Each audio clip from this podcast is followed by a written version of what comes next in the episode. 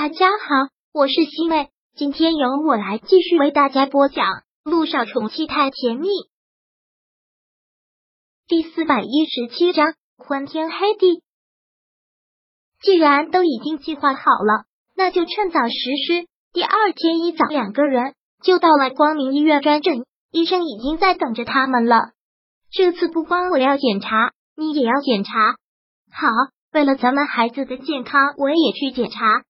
终于，各项检查都已经做完了。两人拿到了检查报告给医生看，各种检查数据显示都很正常，在孕应该是没有问题的。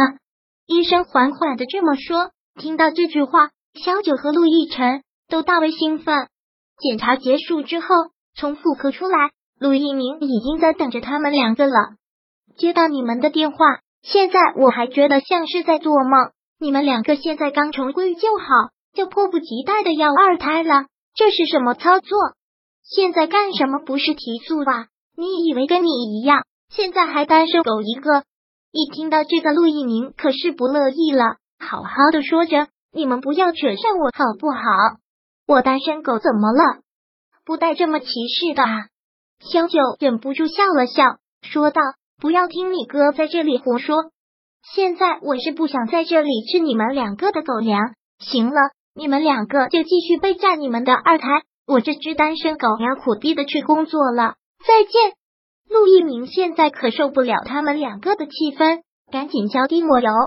出了医院之后，陆亦辰似乎还沉浸在那股兴奋当中，而且就好像现在小九已经怀孕了一样，小心翼翼的扶着她。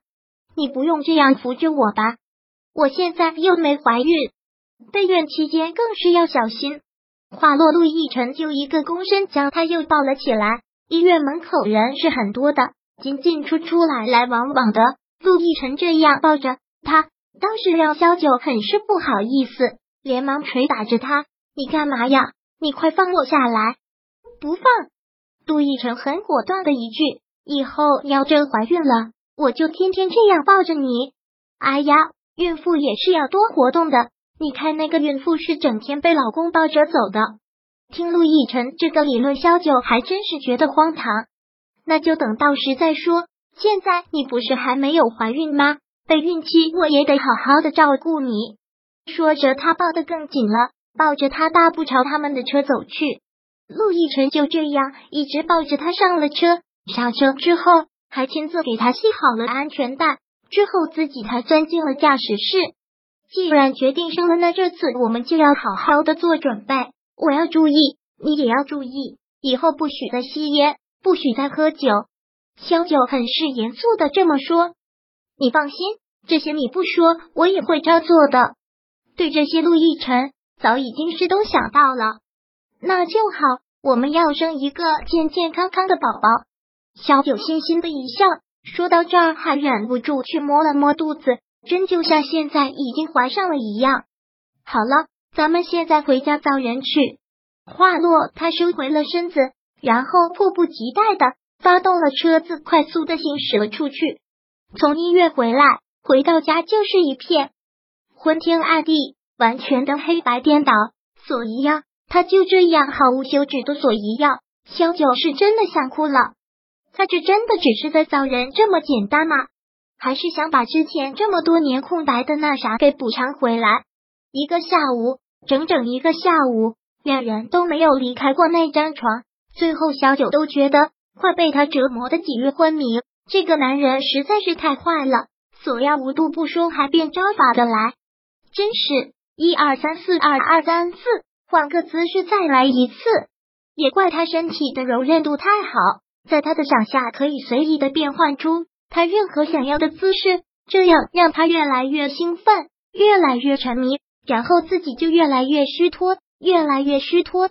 到最后，小九实在是没有力气了，懒懒的趴在他身上一动也不能动，他都如同是无骨的八爪鱼紧贴在他的身上，小脑袋就靠在他的肩膀上，微长的头发几乎有些贴在了他的脸上，感觉浑身湿漉漉、黏糊糊的，还一直有汗水从小九的额头上。滴落在他的身上，他就这样贴着他，他粗犷的喘息就回荡在他的耳边。杜奕辰伸手把抱着他，一直用手在给他擦着汗。陆太太，你是不是也太差劲了？听到这句话，萧九完全的火了，大声道：“陆亦辰，你怎么不说是你耍刘一萌无度呢？像你这样折腾哪个女人能受得了啊？我以后说不定就会被你活活的这样折腾死。”呵呵，听到这儿，萧九忍不住一笑，说：“那那算是个什么死法？你要是真这样死了，大概要被世人笑死了。”陆亦辰，你这个没良心的，竟然还拿这种事跟我开玩笑！说着，萧九恶狠狠的掐住了他的脖子。陆太太饶命，我错了，以后再也不说了。陆亦辰油嘴滑舌的一句，萧九嘟嘟嘴。松开了手之后，还是无力的趴在了他的身上。看他这样，陆亦辰再次的说道：“小九，你现在是安全期还是排卵期吧？我不知道你自己的生理期，你不知道。我那么忙，哪有时间算这个？也是，以后我帮你算，以后在你排卵期的时候多做几次，这样你好怀孕。”陆亦辰脸上带着笑容，这样说着。听到这儿，萧九就觉得呜呼哀哉了。他真的应该答应他要再给他生孩子吗？看你汗都出透了，我帮你洗澡。陆亦辰先让他从自己的身上下来，之后将他包起，径直的走进了浴室。萧九真的是太累了，身子无力，就直接让他抱着，一动都不想动，感觉泡在水里特别的舒服。陆亦辰，现在我们两个可还没有领证呢。严格意义上说，我还不是你老婆呢。你以为你跑得了啊？陆亦辰不着急领证，就是有绝对的信心，这个女人这辈子都是他的人了。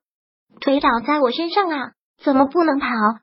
你跑，那我就追到你天涯海角。你是孙悟空，我就是如来佛，你怎么都逃不出我的手掌心的。我就要把你一辈子捧在手心里，好好的宠着你。嗯。真是油嘴滑舌，萧九重重地打了他一拳。第四百一十七章播讲完毕。想阅读电子书，请在微信搜索公众号“常会阅读”，回复数字四获取全文。感谢您的收听。